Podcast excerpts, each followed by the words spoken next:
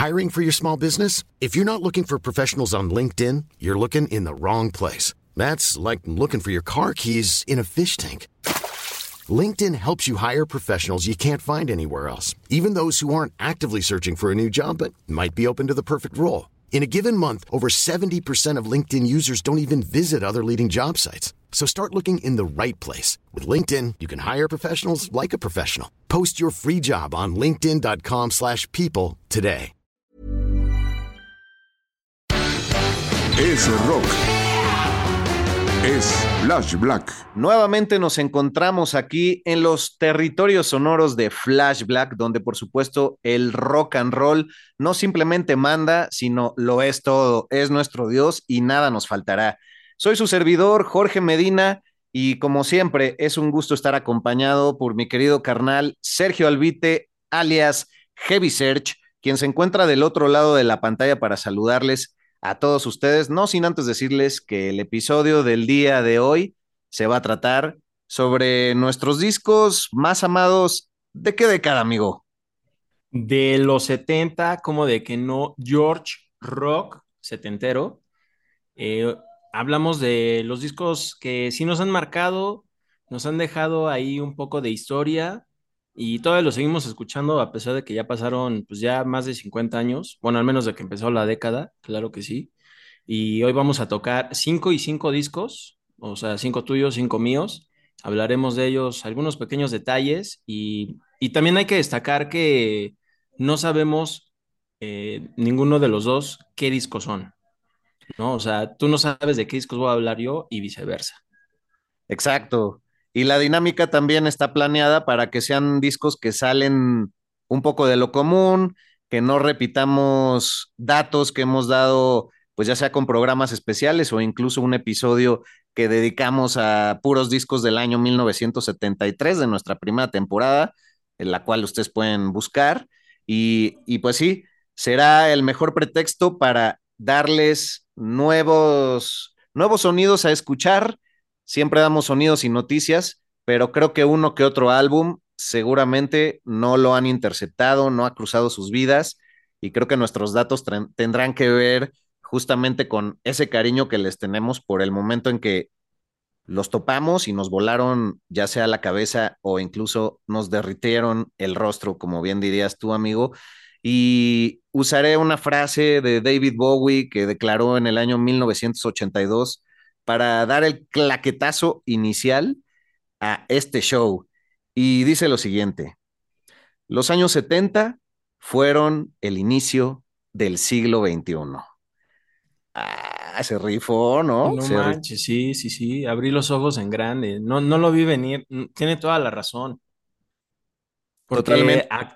Ajá, todas las bandas que en la actualidad quieren sonar a los 70 o ya sonaron a los 70 y como también bandas del siglo XXI todavía intentan eh, sacar algunos riffs o robarse ahí bajita la mano de, esa década tan prolífica.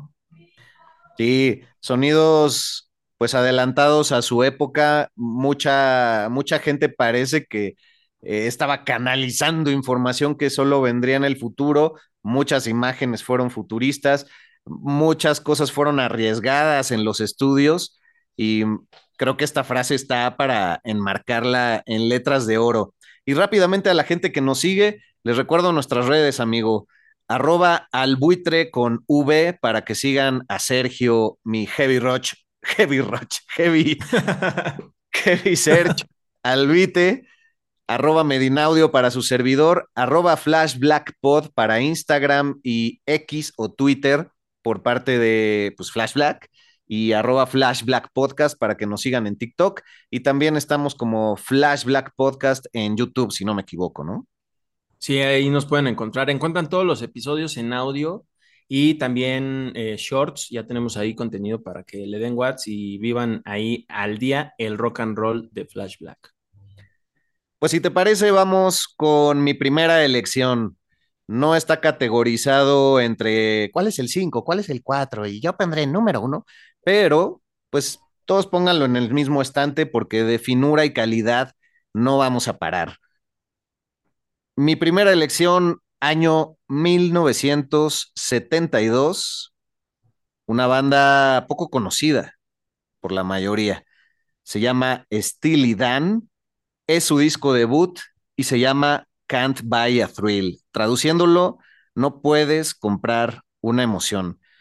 Lo primero que quisiera resaltar es cómo fue que yo descubrí a Steely porque ya escuchándolos y ya entrando a su disco, y creo que las ventajas que tenemos en estos tiempos es que podemos acudir a la discografía en las plataformas, cosa que antes era solo de coleccionistas el poder tener estas producciones, ya pues los centennials y la generación cristal, pues ven muy normal el dar un clic y tener dicha discografía que antes había que viajar a distintos lugares. Pero yo como me enteré de esta banda primeramente fue gracias a la serie de Breaking Bad, amigo, porque hay una parte en un episodio donde Walter White le está diciendo a su hijo, a ver, ¿qué estás escuchando? A ver, déjame, me pongo el audífono. Ah, no, ¿qué es eso? O sea, si tú quieres saber de música, tienes que escuchar a Steely Dan y pues le da ese nombre y el de un par de bandas más y dije, a ver, ¿qué? Steely Dan, no los ubico. Ya los había yo interceptado en Universal Stereo o algo así con sus más famosos tracks, pero pues Walter White tenía razón y esta mezcla de jazz rock en la historia del rock, pues nadie la sabía juzgar y categorizar en sus inicios. Eh, incluso sus miembros fundadores, que son Donald Fagen y Walter Becker, eh, tecladista, vocalista y bajista y guitarrista eh, respectivamente, pues les costaba trabajo decir qué eran y a qué sonaban. Venían, por supuesto, de una escuela de jazz, originarios de Nueva York, pero asentados en la región west coastera de California, es decir, por ahí cerca de Los, de Los Ángeles, perdón, y cuentan con armonías vocales que son muy tipo Crosby, Stills, Nash and Young, pero con arreglos musicales que van a otro nivel de sofisticación. Es algo que ya había hecho, por ejemplo, eh, Miles Davis en, un, en un inicio, ¿no? Esta mezcla del jazz rock, pero lo llevan ellos a otro nivel. Y además para este disco, pues incluyen a un cantante que se llama David Palmer, que junto con sus vocales, suaviza bastante los registros de la banda y la hace más atractiva para las preferencias radiofónicas de aquel momento.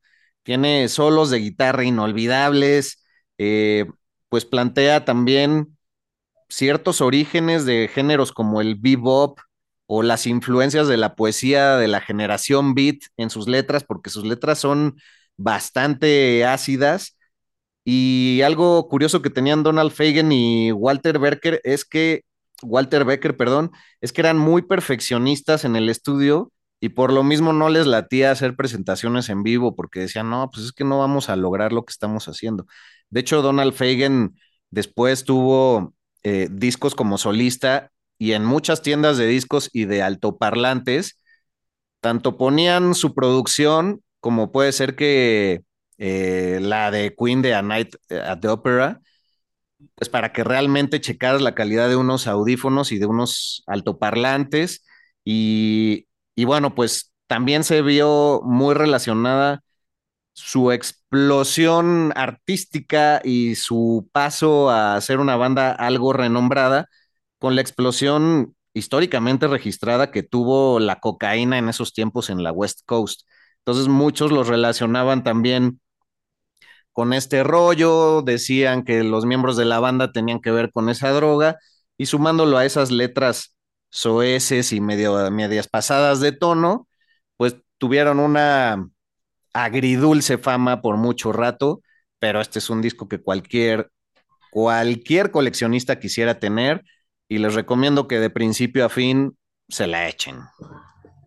Oye, ese álbum es precisamente con el que yo conocí también a Steely Dan que en algún momento pensé eh, burdamente que alguien se llamaba Steel y el otro Dan, pero no es así, es Steely, espacio Dan.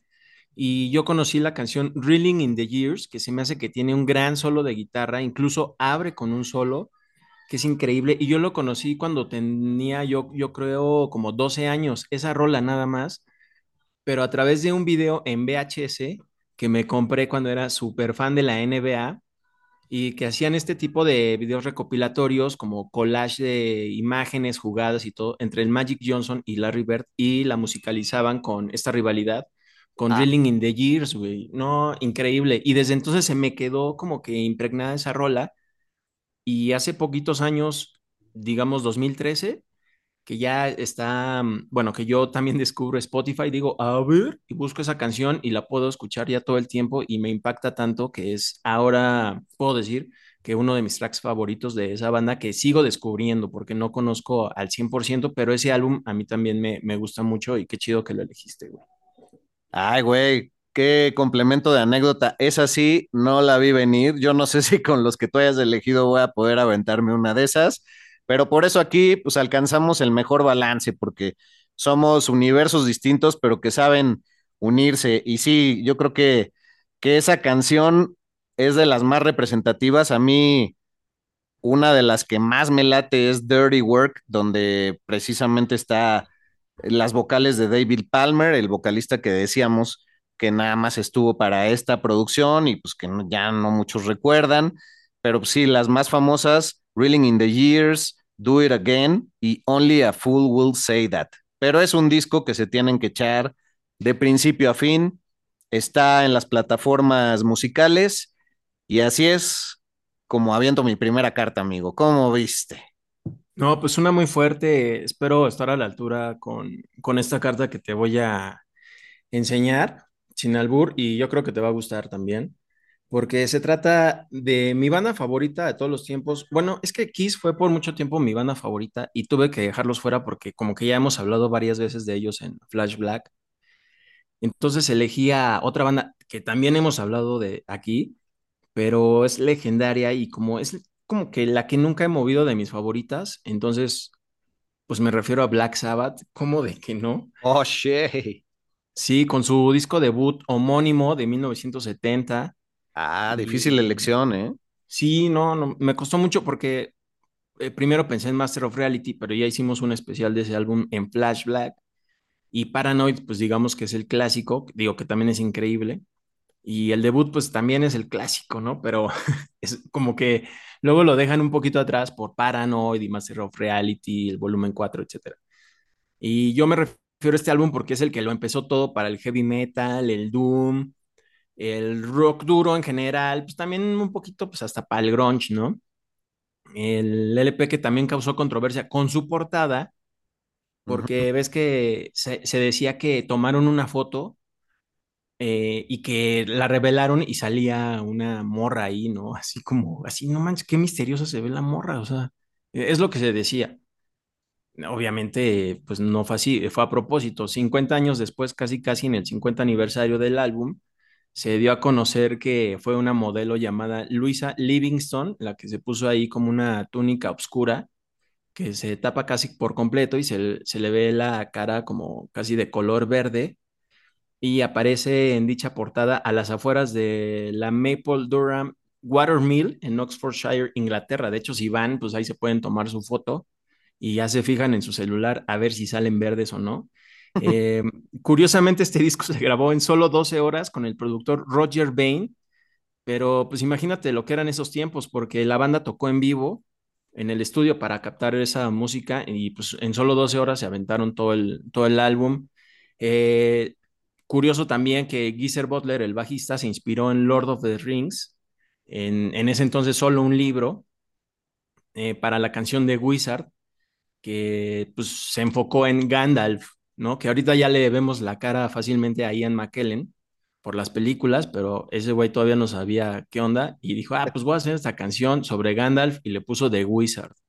Eh, bien chido. Eh, también un álbum que al principio fue duramente criticado y que pues, sirvió de preámbulo para una gran carrera de estos ingleses, porque de ahí ya vinieron los discos que mencionaba, ¿no? Como Paranoid, Master of Reality, y por supuesto tiene grandes rolas épicas, muy obscuras y tenebrosas, como es la que le da nombre al disco, Black Sabbath, NIB también, que perduró todavía hasta en sus últimos conciertos en vivo, Evil Woman y otra que también me late mucho, que se llama Behind the Wall of Sleep. Increíble. También, y pues ahí como que alabo mucho la ejecución de Butler y también la del baterista Bill Ward, porque pues suenan la sección rítmica y lo hacen increíble. O sea, grabar en vivo a ese nivel, eh, pues solo Black Sabbath. Ah. Oye, e- excelsa elección. Para mí siempre es bien, bien difícil escoger. También, como tú mencionabas, yo me quedaría con el Master of Reality, pero ya le dedicamos un episodio.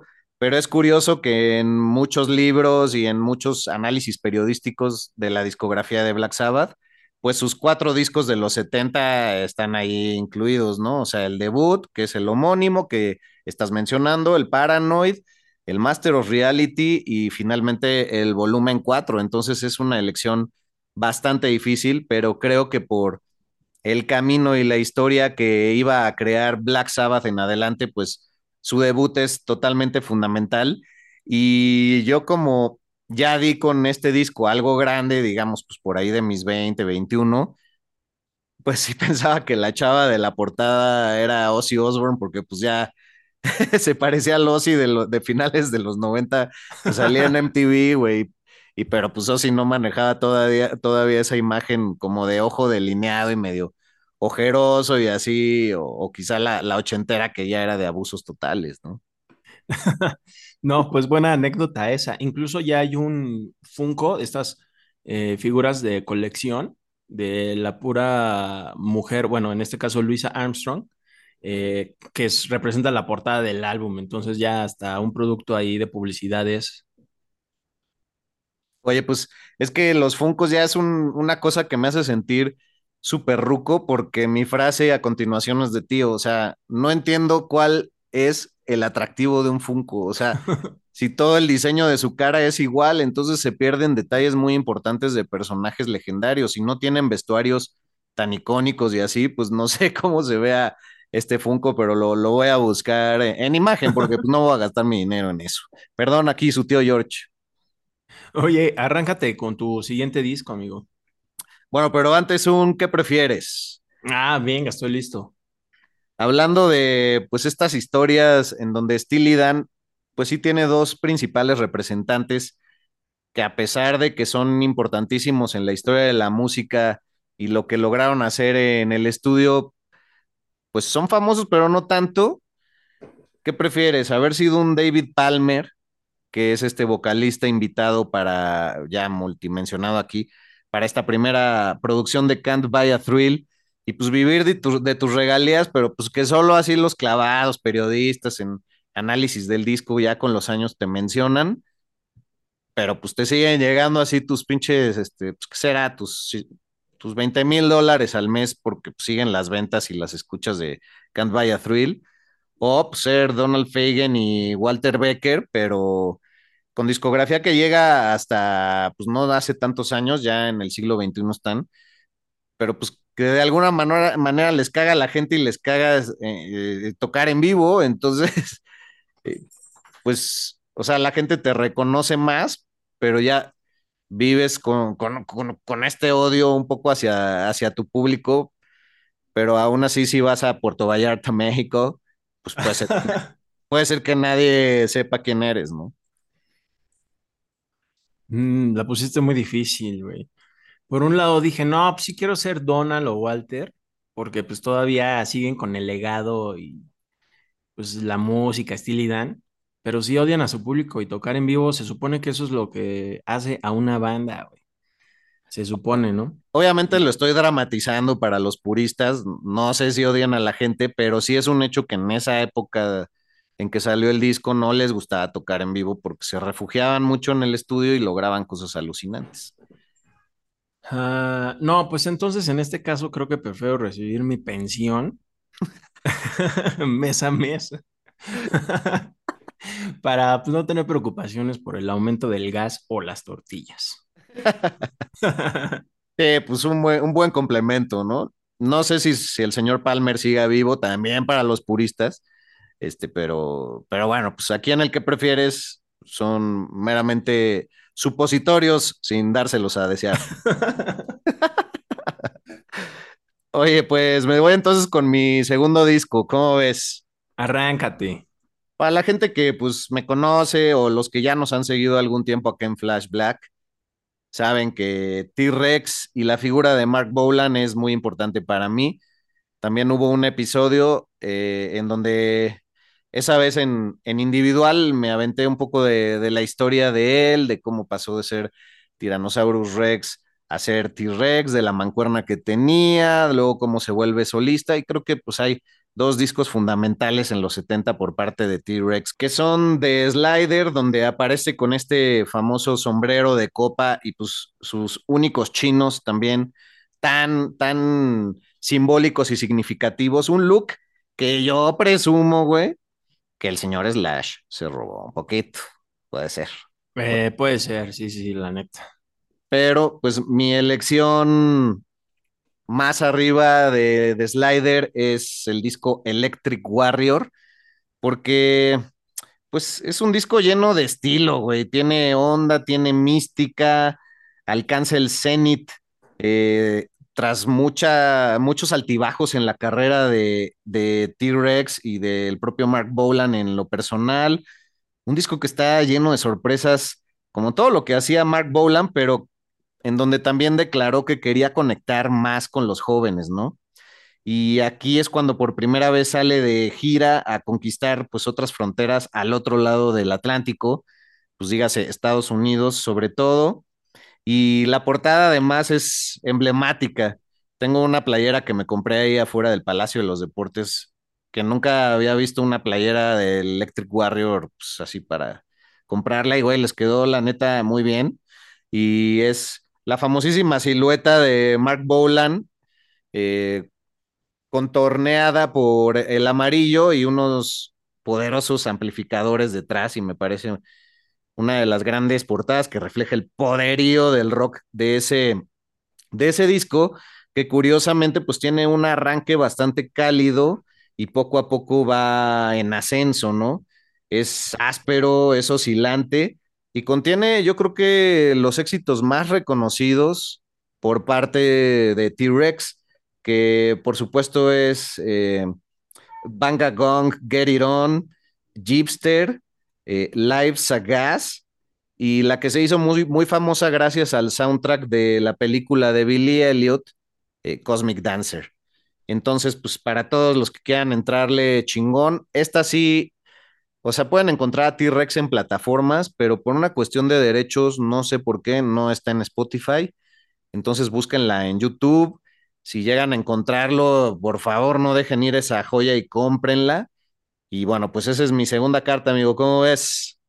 Eh, muy buena. Y también quisiera agregar que T-Rex es un artista, bueno, en este caso Mark Bolan, no menospreciado, pero sí poco valorado, creo yo como que ha quedado así muy de lado de esos grandes artistas de los 70, también porque quizás colaboró con David Bowie, como que David Bowie se lleva toda la atención, pero no porque sea malón Mark Bolan, pero bueno, digamos que no predominó tanto, pero sí yo lo recuerdo también mucho eh, su música en algunas películas, sobre todo de rock, como Detroit Rock City, que obviamente viene de Kiss, eh, pero últimamente y gracias a ti, también le he entrado más a T-Rex y a Mark Bolan, amigo. Así que unas felicitaciones para ti y congratulaciones. Abracitaciones, ¿no? Abrazos más felicitaciones.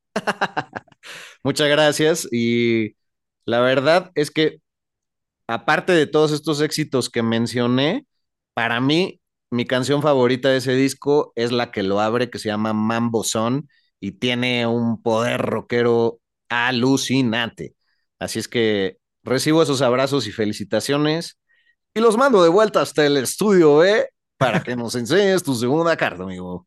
Eh, muchas gracias, muchas gracias. Y este disco eh, creo que sí es muy clásico de los 70, pero lo incluyo porque significa mucho para mí, ya que gracias a esta producción conocí a Led Zeppelin y es el álbum número 4 eh, que entre los rockeros y en el mundo de este estilo eh, rifero, se conoce como Soso, que, y cuya portada pues, es un señor ahí ya como viejito cargando eh, madera, leña, y donde por supuesto se incluye la increíble Stairway to Heaven, que me acuerdo que en la prepa todos hablaban de esa rola. Me decían, no, ¿no has escuchado Stairway to Heaven? Y yo, ¿qué? ¿No? Me decían, dura ocho minutos. Y yo en ese entonces, pues así, ¿cómo una rola va a durar ocho minutos? ¿Qué oso? O sea, ¿o qué? ¿Por qué voy a estar escuchando tanto tiempo? Sí, la escuché y para mí sí fue como una explosión eh, en la cabeza. Una, no sé si definirla como una power ballad, pero el solo de guitarra es emblemático. La participación de John Bonham en la batería es increíble. Creo que de hecho es de sus mejores discos ejecutando este instrumento. Es también eh, un álbum donde se incluye esta rolota Black Dog, que alguna vez la toqué en vivo y sentí mucha satisfacción. Eh, también está Rock and Roll, que es un track que también me clavé a partir de que vi su interpretación en vivo en MTV cuando pasaban estos grandes videos. Y al final de la rola se cierra con un solo de John Bonham, que también lo he intentado tocar. Y pues sí está cañón, así como la intro. Parece que la intro está muy fácil, pero sí está difícil. Es de 1971 este álbum. Creo que es el material que también eh, los pone muy en alto porque hicieron el 1 y el 2 que eran muy rockers. Luego en el 3 se van como a un ambiente un poco más acústico y regresan todavía a los riffs en el 4. Y creo que a partir de esta producción ya como que mejoran su, sus habilidades de composición, digamos que se vuelven un poquito más épicos, más exigentes con ellos mismos al momento de crear canciones. Creo que prueban también muchas cosas y creo que este es el material que les da esa pauta para que lo intenten. Además, también es el disco donde ya empiezan con estos simbolitos para cada uno de los integrantes. Mm. Y, ajá, y que, por ejemplo, John Bonham utiliza tres circulitos. El cual tienes tatuado. Exacto, amigo. Justo por John Bonham, come que no estás ahí, te la sabes. Y y bueno, él escoge este simbolito porque lo vio como en una botella de whisky y dijo, a ver, y pues está chido, va, lo voy a usar, ¿no? O sea, sin saber qué onda. Ya a partir de ahí, como que ya mucha gente le da distintos significados y ya sabes, simbolismos y todo eso. Pero está increíble y se los recomiendo y ojalá puedan escuchar de mm, así a oscuras, ya sea con una copa de vino, un mezcal o lo que ustedes quieran que quieran ingerir para beber eh, este tema, Starway to Heaven, con los ojos cerrados, es una experiencia un poco, pues, de otro nivel. Y después, cuando ya tengan tiempo en la calle o donde quieran, se echen la versión de Mastodon de este mismo track, porque tratan de recrear ese ambiente de los 70, güey. Ah, excelente recomendación. Sí, abonando a lo de los símbolos que decías, creo que ahí es donde la gente empieza a relacionarlos más con con el ocultismo, ¿no? A partir de esto, que, ah, ¿qué simbolismos tiene y la chingada? Y nunca nadie te ha dicho, oye, pero los circulitos de tu codo, pues tendría que ser simétricos, ¿no? Porque si uno se fija realmente, pues no son simétricos los de John Bonham. Entonces, este, ¿te ha pasado? Pues me han dicho, ¿y qué esos de las Olimpiadas o qué? Ah, no mames. pues te faltaron dos, ¿no? Ah. Ay, pues ah, chale, güey, pinche gente, güey. Pues ya, pues, ¿qué les dices, no? Pues sí, ¿qué les dices? Ya. Les das un abrazo cálido, así, no sé qué faltó en tu vida, pero pues te lo damos si quieres. Oye, güey, hay dos tracks ocultos de ese disco de Led Zeppelin 4, bueno, no ocultos, pero que no son los famosos, que a mí me encantan, güey, como The Battle of Evermore y When the Levy Breaks. Ahí ah, también es que se ve la vena rockera por, por un lado no tan manoseado, por decirlo así, y güey, son dos rolotas que yo recomendaría. Y que además cuidan mucho la producción que ya hizo en este álbum Jimmy Page, güey. Ahí es cuando ya empieza a meter mano y dice, a ver, pues aquí yo quiero, ¿no? En meterle mano, a ver qué sale. Y sí, sí, se nota porque, eh, pues te digo, es como muy elegante ya el sonido de este disco. Pues va excelente esta baraja musical. Si te parece, podemos ir con mi tercera carta. Pues venga de ahí. A ver, estoy este, a la expectativa, güey, con qué me vas a sorprender. Pues la verdad quise agarrar este, los tres primeros para que la gente como que los anote y diga, ah, no se fue por lo típico. Ya después pueden ser un par de discos más sonados, pero con datos curiosos bastante impresionantes. Pero este tercero, tiene que ver con la bandota Funkadelic. Año 1971 y el famosísimo disco Maggot Brain, el gusano en el cerebro, que ya era el tercer álbum por parte de, de esta banda, pero pues los primeros dos eran como más bluseros y más funky y acá logran hacer unas fusiones alucinantes. Por supuesto, la banda encabezada por George Clinton, quien todavía sigue entre nosotros, un ícono del funk y de la psicodelia gracias a este disco y que bueno, también fuera creador de la banda Parliament, ¿no? Pero voy a empezar con el dato curioso de este discazo. Algunos ubicarán la portada en donde la cabeza de una mujer de origen africano con su famoso micrófono sale desde la tierra gritando, ¿no? Y entonces, pues, ¿de dónde viene esta idea del gusano en el cerebro? Pues es algo tétrico. Eh, se dice que George Clinton encontró el cuerpo sin vida y ya en descomposición de su hermano en un momento con el cráneo roto. De ahí, pues, el gusano ya en el cerebro, perdón la imagen. De ahí, creativamente le pidió al guitarrista Eddie Hazel que tocara como si su madre acabara de morir. Y es por eso que hay un solo espectral y alucinante y a la vez quejumbroso de nueve minutos, en donde podemos disfrutar del track que da nombre al disco, el Maggot Brain, y que tiene un pianito estilo eclesiástico con la famosa base de... Pero, güey, si tú decías al inicio de este programa que una rola durara ocho minutos, como Stairway to Heaven, o bueno, lo acabas de mencionar, perdón.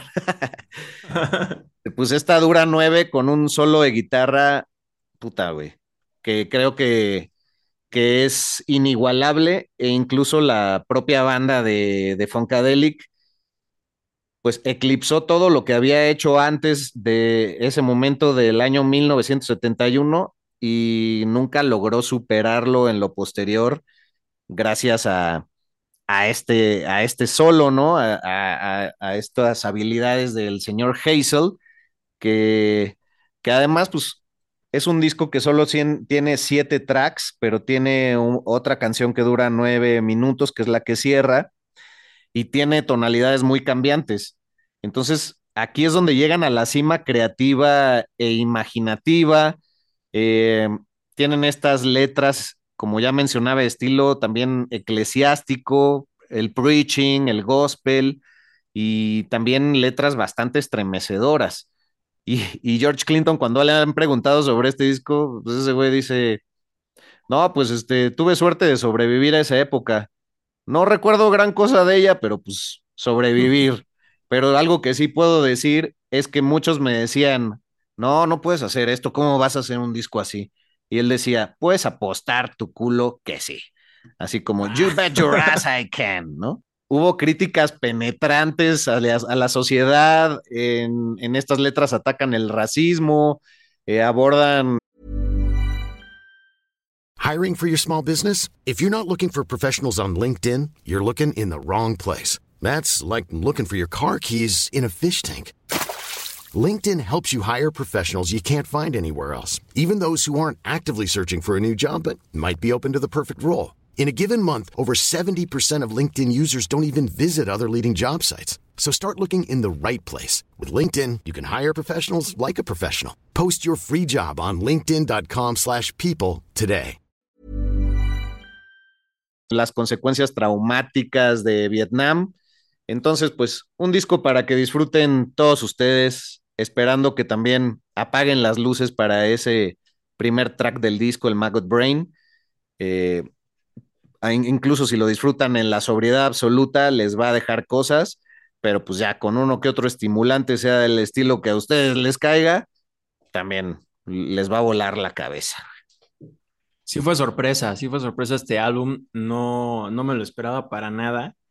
Y gracias por esa, esos eh, datos curiosos porque los ignoraba por completo, pero además muy interesantes. Y a esta banda, fíjate que yo la conocí por una novia que tenía que cantaba Y ella me decía, a ver, ponte Fun- Funkadelic, y así me hacía buscarlo en YouTube y toda la cosa, y yo, pues ya, ya sabes, yo acá queriendo poner otras ondas, y ella, a ver, pues órale, ponlo.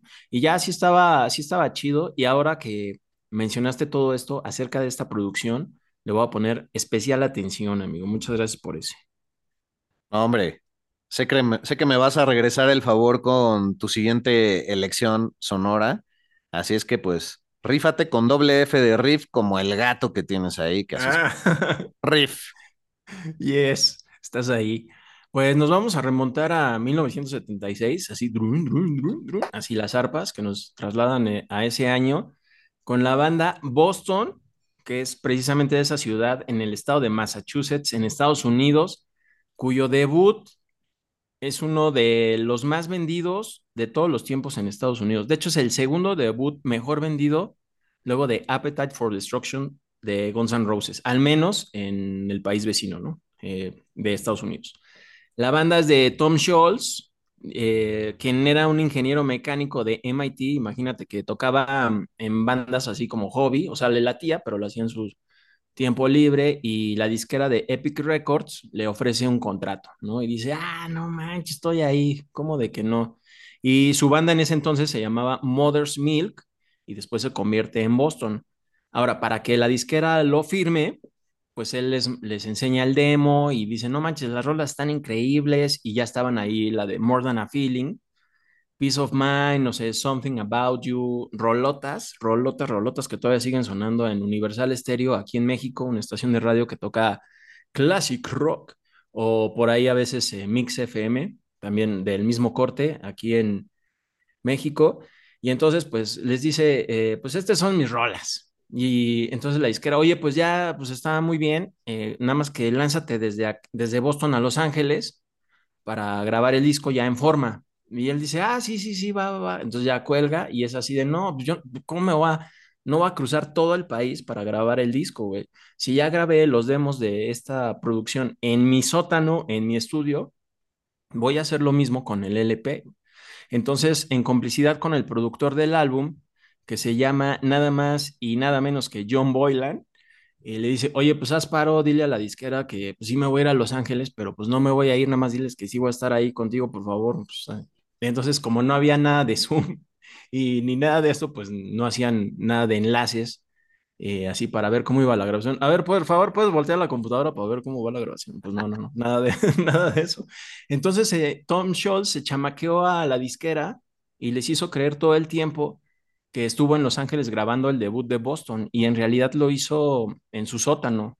Lo que se puede hoy en día, en 2023, ya sabes, te conectas tu guitarra a la computadora ya estás grabando. Ese güey lo hizo ahí en, por el 75, güey. Y esta producción, te digo, es de las más eh, ovacionadas por el soft rock, digámoslo así, y el rock and roll en general, el octavo eh, disco mejor vendido en toda la historia de Estados Unidos. Y yo creo que Tom Scholz siguió haciendo discos con Boston, todavía sacó uno en 2013, eh, pero son contados con las manos sus producciones. Yo creo que todavía vive de sus regalías y por eso mismo aquí te va un qué prefieres, amigo. ¿Estás listo?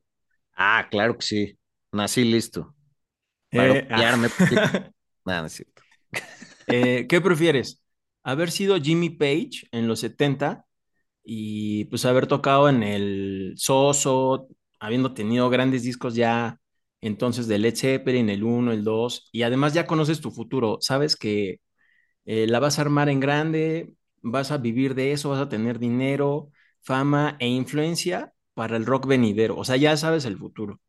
Pero también sabes que en algún momento te van a demandar, por supuesto, plagio y chance a entambar, o bueno, pues al menos vas a tener que soltar una buena cantidad de dinero, o pues ser Tom Scholz, güey, que pues a toda madre engañó al, al estudio, dijo, ah, sí, sí, sí, estoy en Los Ángeles, eh, estoy en Los Ángeles grabando, pero pues ese güey ya está viviendo de, su- de sus regalías, yo creo que por eso ya no vuelve a hacer otro disco, ¿para qué hace si ya vive de More Than a Feeling como 20 veces en Universal Stereo al día, güey?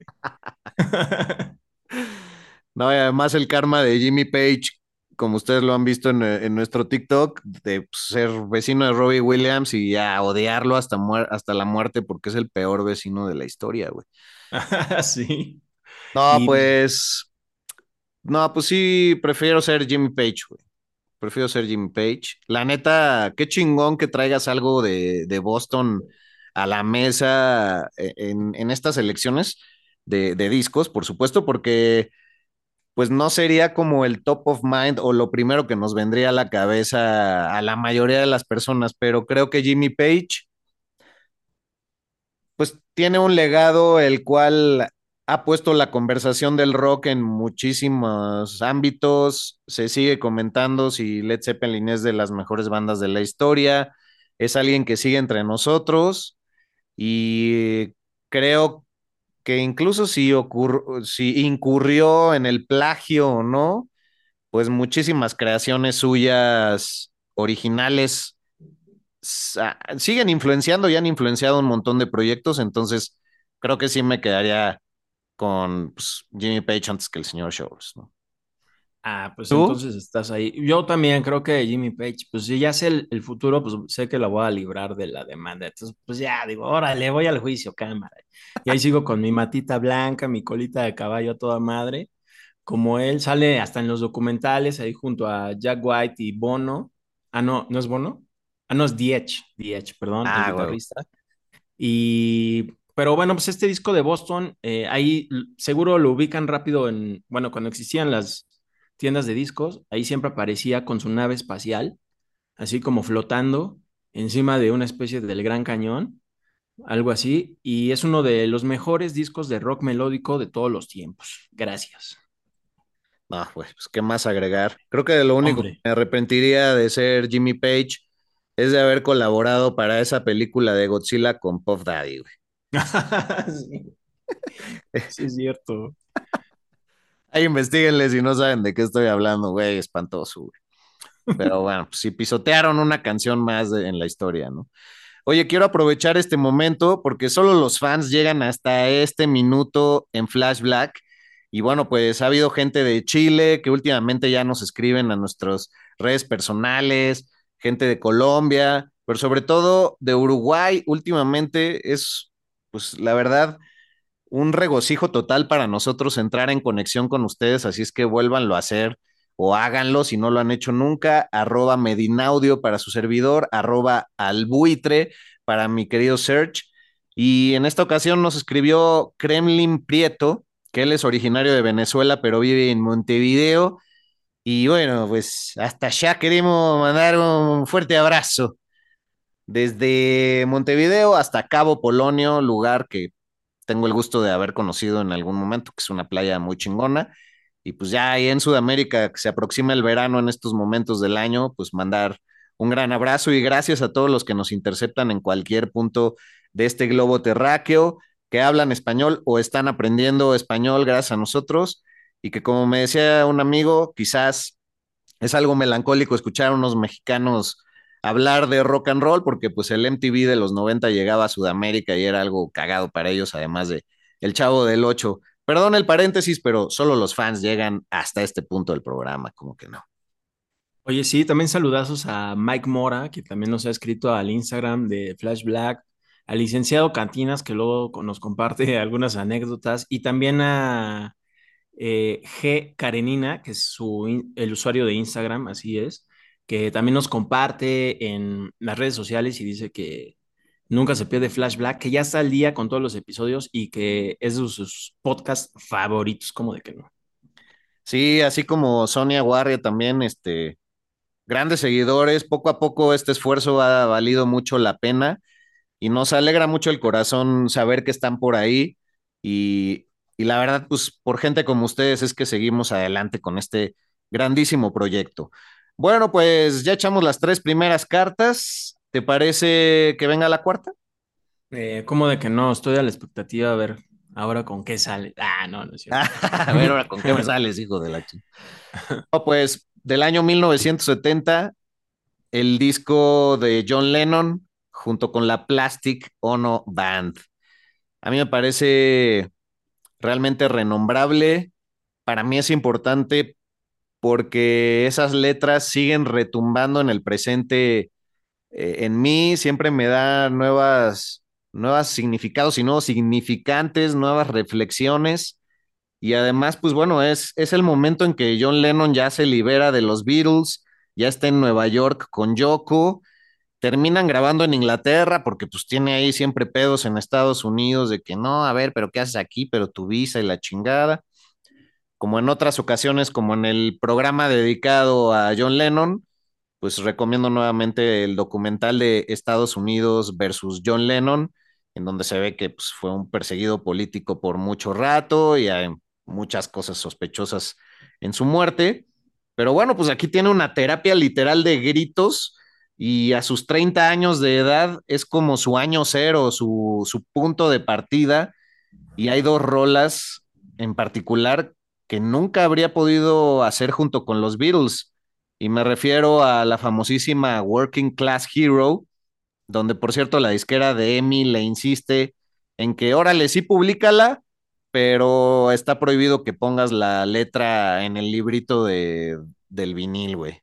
O sea, ahora sí que para el que no hable inglés, pues que no sepan realmente qué, qué, qué andas cantando, cabrón, ¿no? Porque pues está defendiendo a la clase obrera abiertamente y pone muchas reflexiones al respecto. Y la segunda es una canción que me sigue llevando a la reflexión actualmente, que es la de God o la de Dios, ¿no? Donde renuncia a todos estos ismos, ¿no? Dígase desde el yoguismo, el hitlerismo, el bitlismo, eh, a los que son fanáticos de Elvis los manda a volar, a los que son fan, fanáticos de Zimmerman, es decir, de Bob Dylan, los manda a volar y diciendo estas famosas frases, ¿no? De I don't believe, no creo en los Beatles, no creo en Dios, no creo en el yoga, no creo en Zimmerman y rematando con una frase emblemática, ¿no? Solo creo en mí, I just believe in me. Y cuando también la primera frase que abre esta canción es, God is a concept by which we measure our pain. O sea, Dios es un concepto contra el cual medimos nuestro propio dolor. Así es que díganme ustedes si eso no los pone a pensar. Y bueno, pues ahí desahogó todo lo vivido y todo lo que se esperaba de lo que fueran los Beatles. Claro, este tipo de profundidad de canciones ya lo había tenido con Tomorrow Never Knows o Within You Without You, por mencionar solo algunas con los Beatles. Pero todos decían, bueno, pues ya se desahogó este cabrón, ya va a regresar lo que todos conocemos, ¿no? Y pues no, güey, un hombre terriblemente y tremendamente valiente.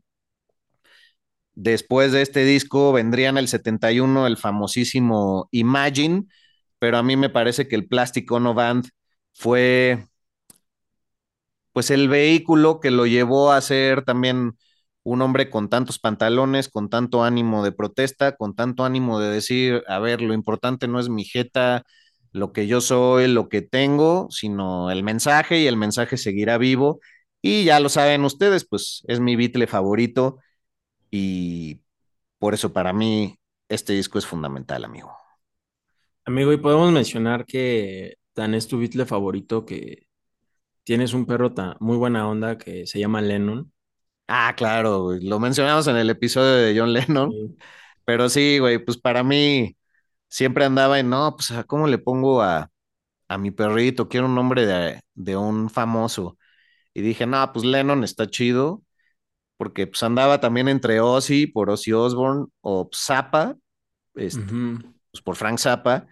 Pero pues, luego la gente hay que andarle explicando todo y ya Lennon, pues a todo el mundo le, le, da risa, aunque pues algunos escuchan Venom como si fuera de Spider-Man. Ah. Cada quien hace su tergiversación mental, ¿no? Pero Ay. sí, gracias por mencionar a, a, mi querido canino.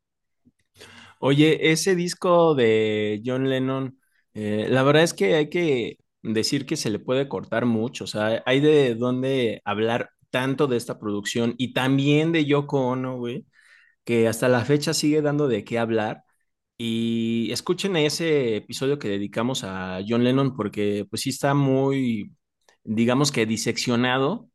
Uh -huh. eh, si nos enfocamos y clavamos en cada detalle de su vida, casi cada detalle de su vida, niñez y todo, pues ahí denle watts. Y también gracias por esta recomendación, que es un gran disco que te marcó de los 70, güey.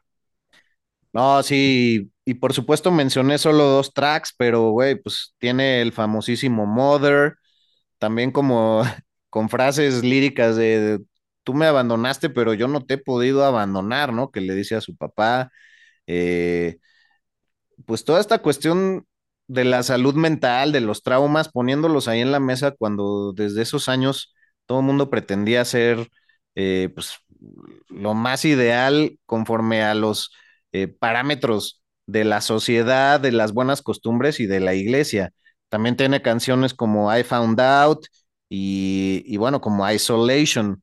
Entonces, sí es un disco que no creo, pero probablemente no han visitado, pues está en todas las plataformas también para que renueven ahí un poco las ideas. Oye, pues me voy a lanzar con mi próximo álbum de los 70. Eh, no sé si estás preparado, pero pues a ver, ¿estás listo?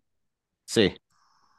Es de 1978 y es de The Police, su álbum debut, Outlandos de Amor. Sí lo busqué la pronunciación tal cual en francés, así se dice.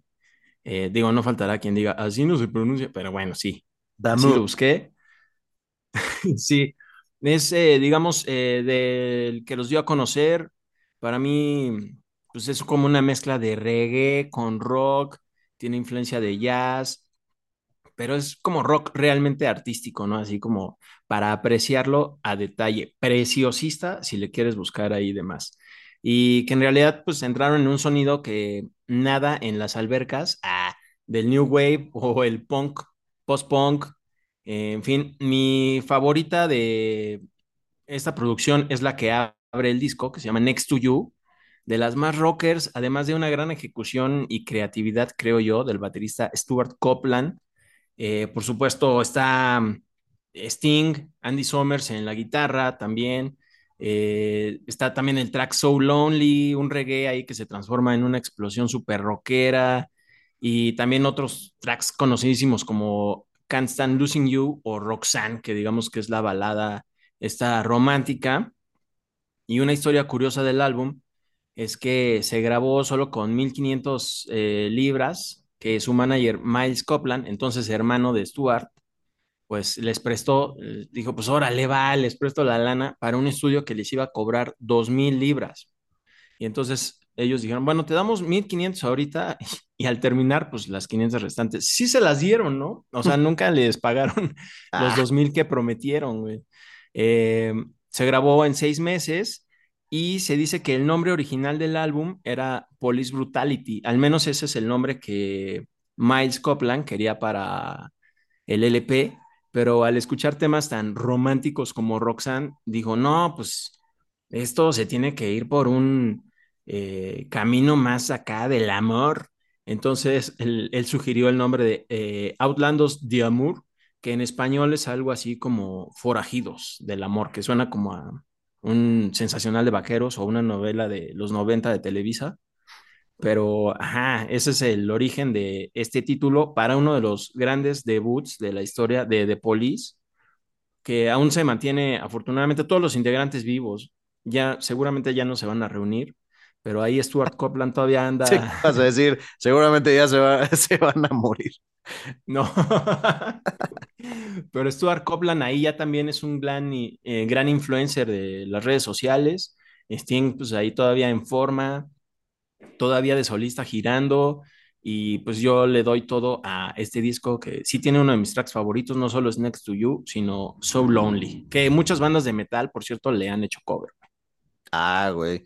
Sí, enorme disco. La verdad es que The Police es una banda que hemos tenido en el tintero por mucho tiempo. Chingón que lo pones aquí a colación.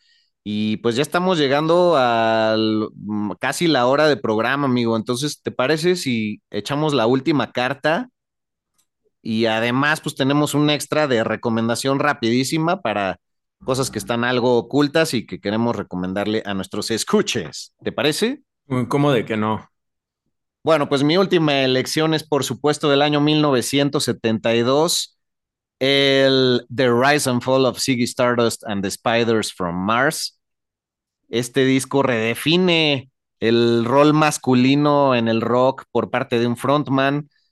Entra pues David Bowie en esta cuestión andrógina, con este look delgado, pero es un mesías que a la vez viene de otro planeta, con guitarras justamente de otro mundo, tiene una alianza de por vida con Mick Ronson, quien era no solo el, el guitarrista, sino también hacía el piano, los coros o una segunda voz y algunos arreglos. Entonces él es uno de los ingredientes pues más importantes para esta época de Ziggy Stardust, que todavía tendría su pequeña cola con el Aladdin Insane, pero que sabemos que es un personaje que no volvió a resucitar y no rescató jamás porque siempre se renovaba David Bowie. Y bueno, pues la portada de este álbum, pocos lo saben, pero la foto ahí en el Hidden Street, famosísima de esta portada, fue tomada en blanco y negro y ya después fue coloreada y por eso da esa sensación como de dibujo animado de los, de los años 50. Y este es uno de los pocos discos del glam rock, que además es uno de los discos que define el glam rock en sus orígenes, que han soportado el paso del tiempo de manera espectacular. Tiene riffs únicos por parte de Mick Robinson, la voz de Bowie cambia de track en track en cada canción, es reflexiva, es divertida, es desesperada, es a veces hasta perezosa, y tiene composiciones sólidas, pero que se nota que tuvieron una atención muy concienzuda para el detalle, ¿no? Y busca tanto conectar con los jóvenes y los adolescentes de ese momento, y además pues conectó también bastante con la crítica especializada. En aquellos tiempos la Rolling Stone la calificó, calificó esta producción con un 99 de 100 puntos. Ah, ya le habían puesto 100. y bueno, pues sí, sí, Stardust conquistó a la raza humana y dejó un mensaje que para mi gusto es eterno. Es el rockstar que viene de otro mundo y además, pues este disco impulsó su mística porque toda su música de la, de la discografía anterior, pues se encendió, se resignificó y toda la gente pues acudió al, disco debut eh, con el Space Oddity, al Honky Dory y demás, y fue una manera de revisitarlo, ¿no? Entonces, pues el señor David Bowie con esta canción uno de mis tracks favoritos diría que es eh, Soul Love. Por supuesto, Moonage Daydream y Starman. están tres, esas tres canciones pegaditas y me parece de lo más poderoso del disco. Son mis rolas favoritas, además de la famosísima Ziggy Stardust que pues, le da nombre a este ser interplanetario y ya ni entramos en los parajes de lo que significó en la moda, lo que sigue significando eh, para la comunidad LGBT, que muchos luego piensan que es este televisora, así LGTB, no, no, no, LGBT, TTTIQ más. Ándale. Y pues además, desclasificar de género lo que cualquiera se quiera poner encima y el tipo de peinado que uno se quiera hacer, que por supuesto ahí en ese tono pelirrojo, pues es bastante emblemático, amigo. Oye, gracias por aportar eso, porque incluso de la portada yo sí pensé que era una ilustración, güey. No, mira, también es algo que aprendí en esta ocasión, pero quería compartir con todos ustedes. ¿Me avientas el último tuyo o te aviento rápido cuál es mi, mi bonus? Mi bonus. Sí, rífate el bonus. A ver, que ese sí no tengo idea de qué. ¿Qué tal que es el mismo? no, se trata de la banda de punk The Damned eh, pues su disco debut es demasiado importante, digamos que Los Condenados, traduciéndolo, y es triplemente maldito porque es Damn, Damn, Damn, su disco debut del año 77, pero pocos saben que pues esta es la primera banda eh, de punk que visitó primeramente Estados Unidos y la primera banda en, el Reino Unido, antes que los Sex Pistols y demás, de publicar un sencillo, lo hicieron con la canción New Rose y con Help en el año 1976. Se separaron poco de tiempo después de eso, pero se reúnen con mucha fuerza dos o tres años después y vuelven con todo y además empiezan a integrar factores psicodélicos y progresivos a su música, entonces no se quedaron solo en el punk y creo que una de sus figuras más importantes y de las más subvaloradas en la historia del rock es su vocalista Dave Banyan, que siempre se vestía de negro, ya sea con traje, demás, se relamía el cabello hacia atrás, eh, tenía un look medio vampírico que fue emulado por mucha gente. Y bueno, te aseguro que si uno trae una playera de él, pocos sabrán qué personaje es. Así es que rescaten a los condenados, no los condenen más. The Dam tiene su, película, tiene su música en todas las pinches plataformas. Así es que entrenle a ese punk porque pues fueron de, de los que germinaron el sonido y sobre todo la actitud que primero se enfundaba mucho en cuero y luego fueron cambiando bastante su look.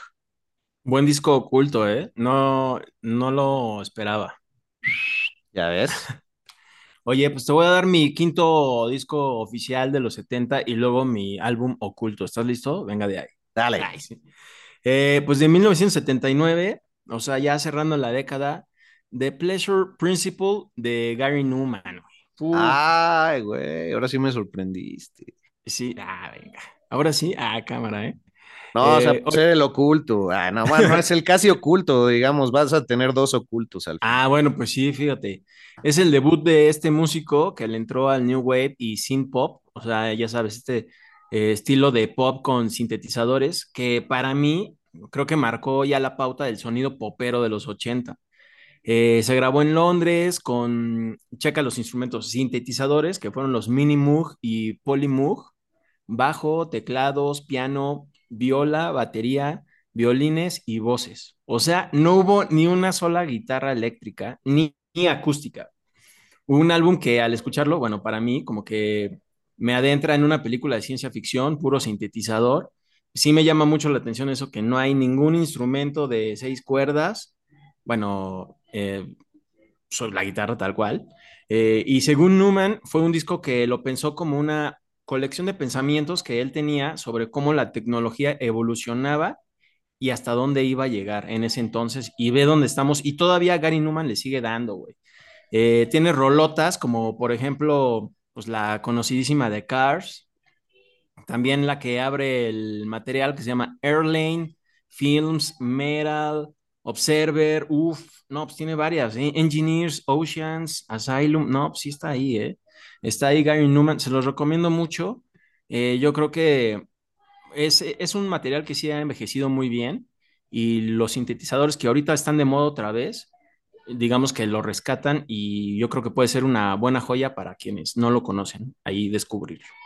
Sí, una, una joya también que aportó cosas para, para el noise y para el sonido más industrial como Nine Inch Nails. Y sí, güey, ves que había comentado a principios de este año que tuve la oportunidad de verlo y sigue con una vitalidad muy especial. Estuvo allá en Pasadena, California, en el Cruel World. Todavía tuvo la decencia de presentarse dos días, porque, pues, como saben algunos de ustedes, el, era solo de un día el festival y tuvo que ser cancelado y al otro día tocaron Iggy Pop, eh, Siuxi y Gary Newman, que Gary Newman sí había acabado su set, Iggy Pop no, y Siuxi pues ni siquiera pudo empezar. Y güey, una maravilla. Y, y si es fácil rastrear más en vivo toda la, pues, todas las joyas que ha emanado su talento, güey. Y si le, y ahora que mencionas a Nine Inch Nails, si le buscan ahí en YouTube, pueden ver eh, una, la interpretación de Nine Inch Nails de la canción Cars con Gary Newman en vivo. Está increíble, se los recomiendo totalmente. Ah. Y aquí va mi disco oculto, es de 1972 el debut de esta banda que se llama, eh, bueno, es debut homónimo, Captain Beyond, venga, supergrupo porque contaba con integrantes de Iron Butterfly, Johnny Winter, Deep Purple, y bueno, de Deep Purple, pues Rod Evans, él es el que funda Captain Beyond y el que también ayuda a formar Deep Purple. Eh, es un rock espacial, psicodélico, con influencias no solo de hard rock, eh, como las conocimos con los primeros álbumes de Deep Purple, sino también de jazz y música latina. Y quisiera agregar aquí mi propio dato curioso, que a esta banda yo la conocí gracias al baterista de Maligno, Andrés Sainz, quien también es baterista de Genitalica. Él, me, él un día me la puso cuando mi ex banda tocó con Maligno hace muchos años en Monterrey. y pues ahí nos, nos puso a Captain Billón en su estudio. Yo, a ver, ¿esos quiénes son? Y ya, pues él, él dijo, no, pues Captain Billón de los 70, sí, pues entre más simple, mejor. Pero bueno, la ejecución de Captain Billón no está tan simple. Pero bueno, para que sepan que este músico Andrés Sainz, no por tocar en Genitalica, pues es músico chafa, al contrario, sí tiene conocimiento. Fíjate, eh, yo también comparto una anécdota con un Andrés, pero en este caso Andrés Sánchez Juárez, un famoso locutor de acá de México, eh, musicólogo, más que melómano, me atrevería a decir, y él también por primera vez llevó a, a un programa que yo tuve hace 20 años de Impala a Captain Billón y me dijo, no, escucha esto, mi brother, está chingón. Y hasta la fecha tiene un programa los domingos en Ibero 90.9 donde rescata un montón de joyas y ya tenía yo en la lista de espera Captain Beyond. Lo voy a rescatar como que no, porque recuerdo que hace unos meses vi que sí está en plataformas. Sí, justamente hoy lo busqué para ver así de, sí está, para recomendarlo y ¡pum! Ahí está. Entonces échenselo completo, está increíble así como psicodélico, medio espacialón, space rock de calidad, alcurnia y venga de ahí. Oye, pues ya hemos pasado la hora de programa. Me parece que hemos recetado enormes cosas. No sé si quieras agregar algo más o pues ya nos despedimos. Por favor, hazlo. Eh, pues despedirnos, amigos. Estuvo increíble este show. Qué bueno que lo compartimos. Además que guardamos un poco, pues los haces bajo la manga porque no conocíamos los discos que, tú ibas a mencionar y viceversa, que creo que le agregó más sorpresa a este show. Y pues muchas gracias por tu investigación y labor y conocimiento y pues, saludos a todos allá afuera y venga de ahí, rock por siempre y hasta el huevo, como de que no, sí señor. Díganos qué opinaron de todas estas producciones. Hasta el huevo. Si es rock, es Flash Black.